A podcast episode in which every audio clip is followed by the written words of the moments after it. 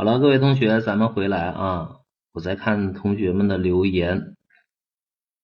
去年要一五十九，四幺二同学，嗯，多用用功就好了。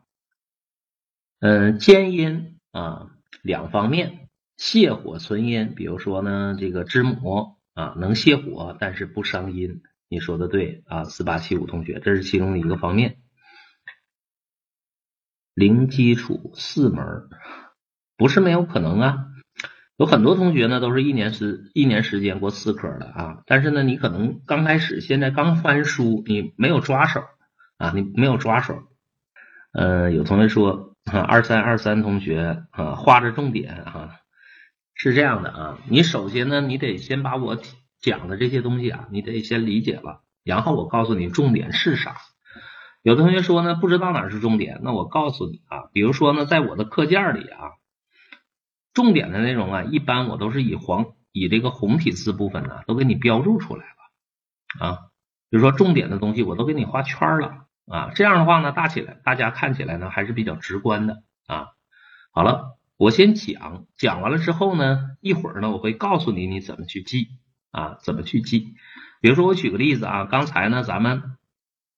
我们讲到了这个历代本草的代表作，哪是重点呢？我画圈的内容是重点，对吧？我画圈的内容是重点。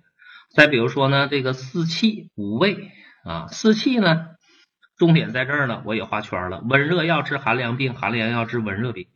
所以呢，你得知道老师的一个习惯啊，我习惯上把重点的东西给都给你画圈啊。但是五味药，我现在只是讲讲了两个，还没讲完呢。讲完了之后，我告诉你怎么记啊。另外呢，我们新同学，尤其是今年呢要考好几科的同学啊，你别慌啊，你别慌，凡事一点一点来，千万别着急。职业药师考试呢，它不是那么好考的，这是一个方面啊。你不努力啊，你想呢？我三我学三天课我就全会了，不可能啊。全中国你也找不到这样的机构，说你上三天课啊，我啥也不会，我学三天我就全能会。那是不可能的，你得一点一点的积累。我们同学呢，现在就是着急啊，巴不得我今天突然就顿悟了哈，然后呢，我就一天啥都会了，那是不可能的。凡事得有一个过程啊。但是我敢保证的一点，就正如我说的，你听老师的话，老师让你干啥你就干啥，让你记啥你就记啥，保证没错。好了啊，刚才呢咱们学了两味药啊，比如说酸味药。酸味药的根本是什么呢？酸味药能收敛固涩，我记个酸收。苦味药呢，能泻能燥能坚啊，能泻能燥能坚，我就记个苦泻啊。但是注意了啊，我得知道啊，我得知道苦味药能泻还能燥还能坚啊，你再记个苦泻。而且这个泻大家注意了，这是泻火的意思。那好，那我们再来看下一个。咱们说辛味药啊，我把这个顺序稍微调了一下。辛味药，啥叫辛味药呢？酸的、苦的，咱咱都吃过。那啥叫辛味药啊？大家可以联想一下，一个姜啊，大家都吃过是吧？你想一想，那个姜闻起来香香的，但是吃起来辣辣的啊，闻起来香香的，吃起来辣辣的，这个味儿就叫辛味儿。你就可以联想一下那个姜。大家能理解吧？闻起来香香的，吃起来辣辣的，这叫辛味药。辛味药有啥作用呢？能散，能行啊，能散，能发散，能行气活血啊，能发散，能行气活血。所以呢，这个呢，大家可以想一下，这个四川的火锅啊，我一直拿这个举例子啊，比如。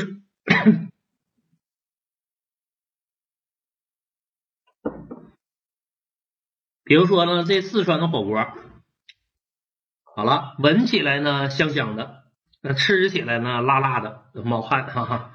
所以呢，大家看一看，那为什么四川人爱吃这么辣的火锅呢？你从功效上去理解它，为什么四川人民爱吃这么辣的火锅啊？因为啊，四川是个盆地，湿气呢比较重，人们长期在这样湿气比较重的环境中啊，就容易生病啊。所以呢，人们多吃一些辛味儿的食物。辛味儿要有啥作用？有发散的作用。辛味药能散，就把人体内的湿气呀就都给散出去了，人呢就不得病了嘛。所以呢，这回大家知道了为什么为什么四川火锅那么辣了吧？啊，能治病的啊，能治病的。辛味药能散，能发散行气。我记个辛散。甘味药呢？回过头来我们说甘甘，啥叫甘味药啊？甜的啊，吃起来甜甜的。比如说蜂蜜啊，再比如说典型的甘味药就代表甘草啊，这是甘味药。甘味药有啥作用呢？能补，能缓，还能和。能补，能补中补虚，还能缓和啊，能缓急缓和。好了，它能补啊，还有缓和的一个作用。好了，甘味药能补啊，比如说补中益气，那比如说黄芪、甘草，是不是都是补中益气的？它有补的作用，能补中益气，所以我记个甘补啊，甘补。好，我们再看咸味药。咸味药有啥作用呢？谁是咸的呢？那比如说这个鳖甲呀、芒硝啊，这是咸的。鳖甲软坚散结的，芒硝泻下通便通便的。所以呢，大家看咸味药能软坚散结，还能泻下通便。咸能软坚散结，还能泻下通便。大家注意，咸味药的这个泻是这么写的，大家注意了啊，这个容易混淆的。咸味药的这个泻是拉肚子的意思，前面学的苦味药的这个泻是啥呀？泻火的意思啊，通泻啊。所以呢，这两个泻字不一样，大家要正确理解。好，这是咸味药，软坚散结、泻下通便的。淡味药呢，没啥滋味的药叫淡味药，淡味药能利水渗湿，比如说茯苓、猪苓。能利水渗湿，能把人体的津液湿气渗出去啊，能渗出去。好了，以上呢，咱们介绍的是中药分五味，实际上介绍了六个啊，酸苦甘辛咸还有淡，不同滋味的药是不是有不同的作用啊？我们一个一个讲的，有的同学呢就抓不住重点了。那好，那我教你口诀啊，每个药呢就记一个字儿，你把五味药都有啥作用要记住。酸收苦泻甘补心散，咸能软坚散结，淡能利水渗湿。酸收苦泻甘补心散，咸能软坚散结，淡能利水渗湿。啊，或者是酸收苦泻心散甘补啊，都行。每个药每个味儿就记一个字儿啊，每个药你就记一个字儿来总结每味药分别有啥作用。现在就背啊！现在就背，酸收苦泻，心散肝补，咸能软坚散结，淡能利水渗湿。现在就背啊！现在就背，酸收补泻，心散肝补，咸能软坚散结，淡能利水渗湿。好了，这仅仅是第一个方面啊！这仅仅是第一个方面。你要知道五味药分别有啥作用？那好，我告诉你，这个考点这张表在过去的五年每年必考啊。关于中药五味的这张表，过去的五年没有一年落下的，每年都有题啊，每年都有题。先把口诀先记住啊：酸收苦泻，心散肝补，咸能软坚散结，淡能利水渗湿。好了。我知道五味药有啥作用了啊，很好，陈腊梅同学，谢谢啊。酸收苦泻，肝补心散，咸能软结散结，淡能利水渗湿。把口诀先记住。第二个作用，大家看啊，第二个层次，我先知道了五味药不同滋味的药都有啥作用，我弄明白了。但是吃多了也不行，还要第二个层次来记它的不良作用。注意了，你必须得知道五味药有啥作用，你才去理解它的不良作用。比如说酸味药，酸味药能收敛固涩，但是酸味药要是吃多了，收的太过就容易出现什么问题？收涩太过就容易收敛邪气呀，就把外界的邪气都收进来了。所以呢，邪味散尽之症就要慎用了啊，邪味散尽之症。要慎用。邪气还没散尽呢，你用酸味药了，又给收进来了吗？好了，来看我们讨论区里边同学啊，比如说陈腊梅同学呀，比如说幺五幺九幺同学呀，都帮我打出来了啊。八零幺六的同学，你直接在讨论区里面考一下就行，好吧？好了，大家看一看啊，酸味药能收敛固涩，收的太过也不行，容易收敛邪气，所以邪未散尽之症要慎用。苦味药能泻还能燥，大家注意了，除了能泻还能燥湿。苦味药用多了会出现什么问题？燥湿太过，就把我人体正常的津液都给我干燥掉了。把人体正常的津液干燥了，那就容易伤津乏胃啊，容易伤津乏胃，把人体正常津液都干燥掉了。所以津液大生或者是脾胃虚弱的，就不能大量的用苦味药了啊，你不能再燥湿了啊，这要注意。然后再看辛味药能散，能发散，发散太过就容易耗气伤阴。啥叫耗气伤阴啊？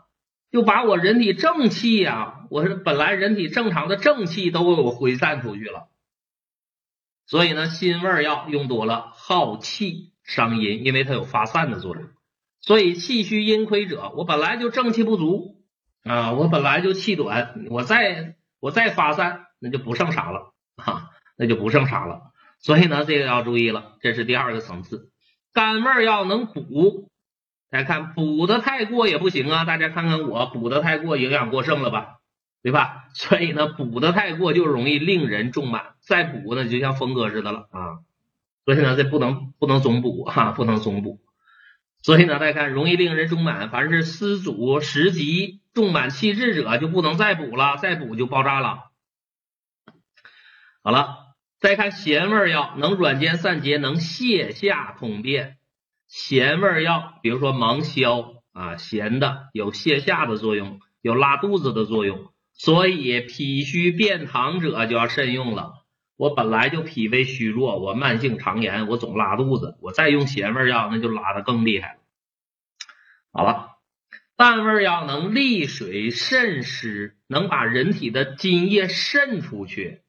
淡味药要是用多了，也能伤津啊。淡味药用多了也能伤津，把津液都渗出去了哈。所以呢，大家看这张表，大家分两个层次来记啊。第一个，你要知道，一定要牢牢的记住五味药分别有啥作用：酸收苦泻，甘补心散，咸能软坚散结，淡能利水渗湿。第二个层次，你再去理解它有什么不良作用。你想它，我知道它有啥用，它用多了会怎么样？而且还有第三件事，大家注意，熟悉例子。我说的是熟悉，大家看一看啊，比如说乌梅酸的，大黄、杏仁、黄连、栀子都是苦的，这些例子你得能举出来。那比如说鳖甲、芒硝咸的，蜂蜜、甘草甜的。那比如说治表症的什么荆芥呀、薄荷啊，闻起来香香的，那都是辛的啊，没啥味儿的叫淡。第三个层次，你得知道味道啊，你得能举出例子来。这张表格考试必考，这是过去的五六年里每年考试一年不落的，每年都考的，所以这就是重点了，同学们。有的同学刚才问我哪儿是重点，OK，画圈的就是重点。好了，关于中药五味咱就介绍完了啊，关于中药五味咱就介绍完了。咱先做两道题，巩固巩固啊！大家看一看，这都是历年考试的原题。按照中医的五味理论，体现苦能清泻的是谁？注意这道题，一八年的考题啊，一八年的考题，问你苦谁是苦的，而且体现的是清泻的作用。这道题考的是例子。好了，咱背过口诀啊，酸收苦泻，苦味药能泻。好了，就考你苦味药的这个泻。苦味药能泻不假，但是呢，苦味药这个泻呀，又分三种。第一个通泻，通泻的是谁呀？大黄啊，通泻的大黄。第二个降泻，谁是降泻的呢？杏仁、赭石。苦杏仁和赭池。第三个是倾泻，谁是倾泻的呢？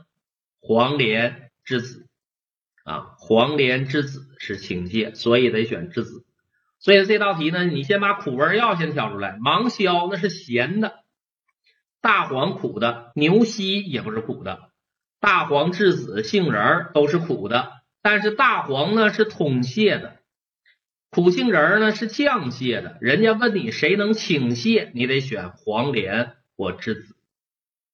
所以正确答案选择第四个才对。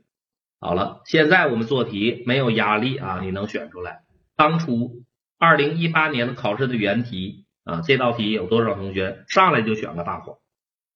大黄是苦的，没错，但是它不是清泻，是通泻，所以咱们得举一反三啊，举一反三，通泻的、降泻的、清泻的都得记住。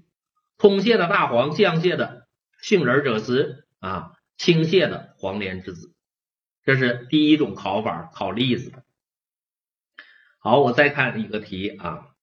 大家请看这道题，也是考试的原题吧？大家看这个考点一考，这是三分啊，同学们，这是三分啊！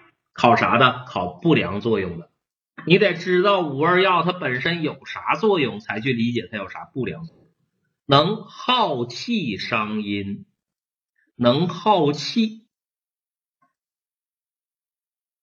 能收敛邪气。能敛邪，能泻下通肠、脾虚便溏者要慎用的，这个大家体体会体会。我给大家从头说，第一个酸味药，酸收，对吧？收敛，收涩太过就容易收敛邪气，所以邪味散尽之症慎用。再看咸味药能软坚散结、泻下通便，所以呢能泻下这个泻拉肚子这个泻，用多了脾虚便溏者就不行啊。辛味药能散，散的太过啊，散的太过容易出现什么问题？耗气伤阴，气虚阴亏者要慎用。淡味药能利水渗湿，所以呢用多了也能伤筋啊。甘味药能补，补的太过就像我一样令人中满啊，营养过剩。所以呢正确答案选择 C A B 啊，正确答案选择 C A B。我看到有的同学选错了一个，对吧？这就说明你还有提高的空间啊。五味药你还没吃透，好吗？这是第二个考法，考你不良作用啊，考你不良作用的正确答案选择 C A B 啊，正确答案选择 C A B。这回同学会解答这种题了吧？这种题会解了吧？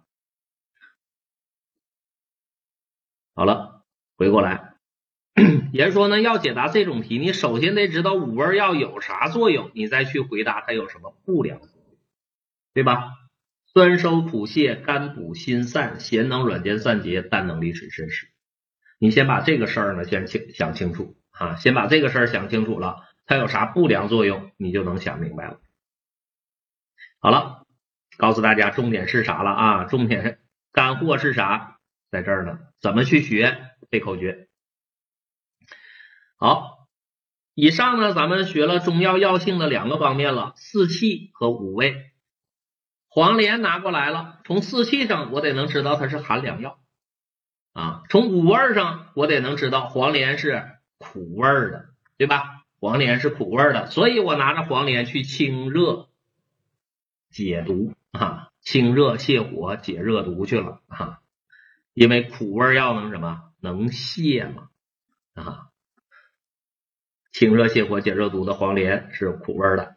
那接下来第三个方面，咱们聊一聊升降浮沉。啥叫升降浮沉呢？升降浮沉反映的是药物在人体作用的一个趋向啊。啥意思呢？举个例子啊。啊，你好，七零四零同学，我举个例子，比如说呢，我吃个药，我吃完了一个药，这个药啊，药劲儿如果是向上的，那这个药就叫升浮药。我吃完一个药，这个药的药劲儿啊，如果是向下的，那它就是沉降药。所以呢，记住了，向上向外的叫升服啊。吃完一个药，如果这个药劲儿的趋向啊是向上向外的，注意了啊，向上和向外都叫升服，向下和向内都叫沉降，这就叫趋向啊。那我举个例子考考你，比如说呢，今天呃，峰哥喝酒了。啊，这个酒没喝明白啊，这个酒喝的有点上头。好了，喝完酒，这个酒啊上头了，那就说明这个酒的酒劲儿是往上走。所以呢，酒呢它是升浮的还是沉降的？请问这个酒啊，从升降浮沉上来说，它是升浮药还是沉降药啊？比如说，根据升降浮沉的不同，可以把中药分为升浮药和沉降药。啥叫升浮？药劲儿向上向外叫升浮，向下向内叫沉降。很好。再说一个，我相信大家也都会的。比如说，我要弄点这个大黄吃了，我吃点大黄，然后就拉肚子了哈。我吃完大黄拉肚子了，那请问这个大黄是升浮药还是沉降药？这个大黄是升浮药还是沉降药？对呀，吃完了之后拉肚子了，泻下的它是个泻药，那是啥？沉降药。好了，这两个，大家看啥叫升浮，啥叫沉降啊？吃完了一个药，药劲儿是向上向外的，如果它的作用趋向啊，如果它的趋向呢是向上向外的，那叫升浮；如果吃完一个药，药劲儿呢是向下向内的，就叫沉降。好了，注意听，我再问一个，请问？酸味药，一般来讲，这个酸味药是升浮的还是沉降的呀？这得背口诀了，刚学完一口诀嘛。酸味药，大家讲一讲，酸收苦泻，心散肝补，对吧？酸收收是向内，向内的是啥？沉降药。向内的是沉降药。那再问你，同样的道理，请问辛味药呢？是升浮的还是沉降的？辛味药呢是升浮的还是沉降的？心散向外升浮呗。好了，这回明白了吧？啥叫升降浮沉？搞明白没？吃完一个药，药劲儿向上向外叫升浮，向下向内叫沉降，就记这一句话，理解了就好了。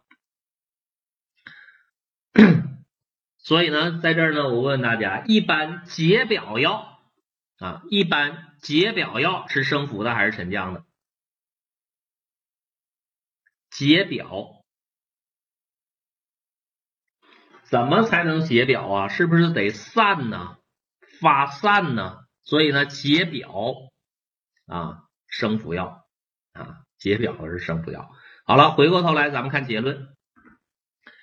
我们把四气五味都联系到一起，从四气上来说，温热药是升服的，寒凉药是沉降的。从五味上来说，辛甘淡是升服的，酸苦咸是沉降的。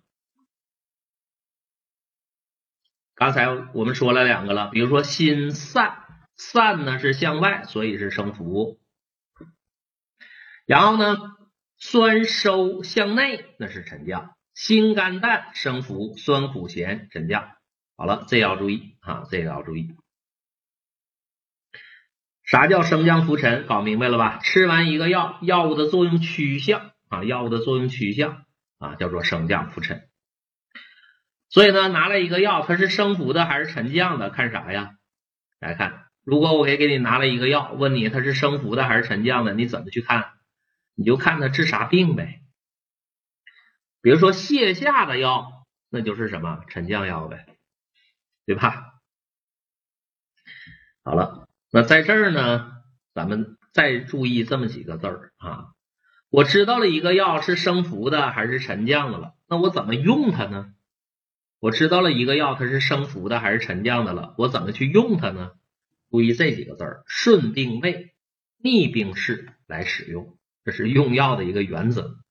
大家看，顺病位，逆病势啊。举个例子啊，比如说呢，峰哥头疼啊，头疼呢，我应该吃点生服药治头疼，还是治这个不是头有病啊？头有病，我应该吃点生服药治头的病啊，还是吃沉降药治头的病啊？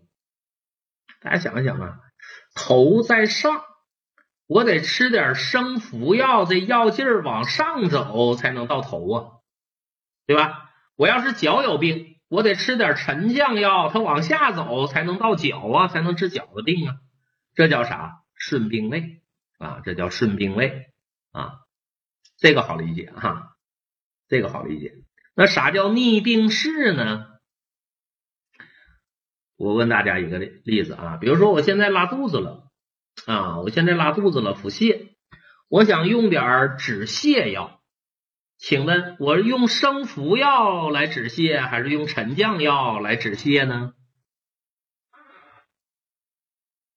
请问我用生服药来止泻，还是用沉降药来止泻呢？